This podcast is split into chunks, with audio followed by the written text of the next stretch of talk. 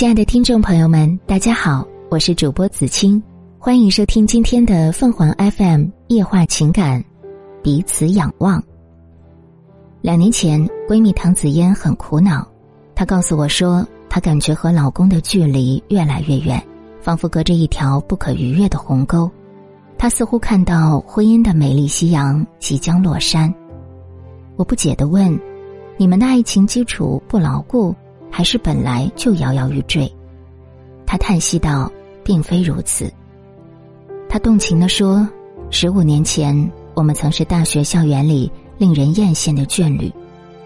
大三那年，我跟一个阳光帅气的理工男因为在自习室抢座而相识。那时，我也是学校美术学院有名的才女。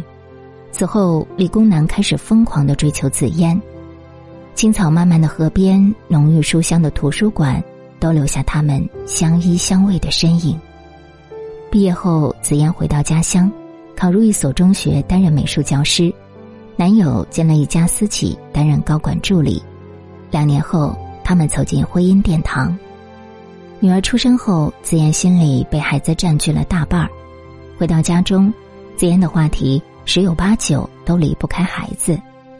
而老公在职场打拼，需要面临各种复杂多变的人际关系，重压之下，他找紫嫣倾诉，可紫嫣的脑海已被学生和孩子用掉五分之四，对他的回应只是轻描淡写。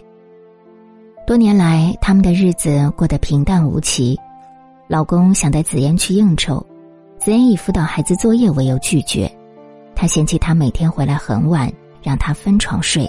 这样的日子像一杯白开水，无色无味。时光犹如白驹过隙，十年后，紫嫣老公已经升职到副总位置，在公司担负着更多责任。紫嫣爱莫能助，甚至他们的婚姻亮起了红灯。无奈之下，紫嫣向我求助。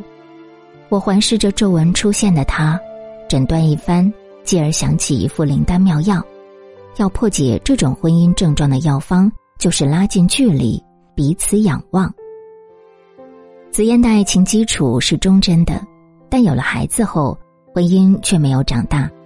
随着职务升迁，老公已非昨日的毛头小子，地位、事业、能力、待遇，甚至对美的欣赏都会随之而变。紫嫣却是原地踏步，纵然为他这个家庭付出很多，但情感上。